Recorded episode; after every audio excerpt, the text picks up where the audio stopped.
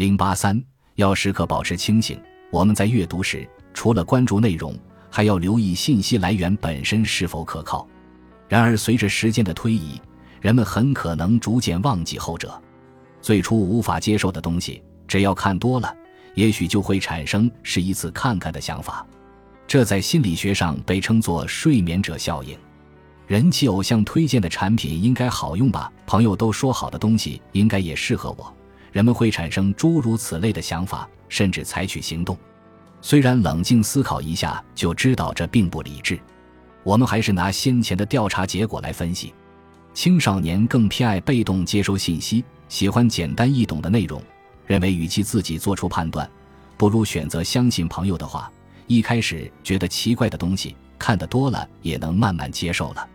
他们原本就欠缺社会经验，判断力会做出这些行为也不足为奇。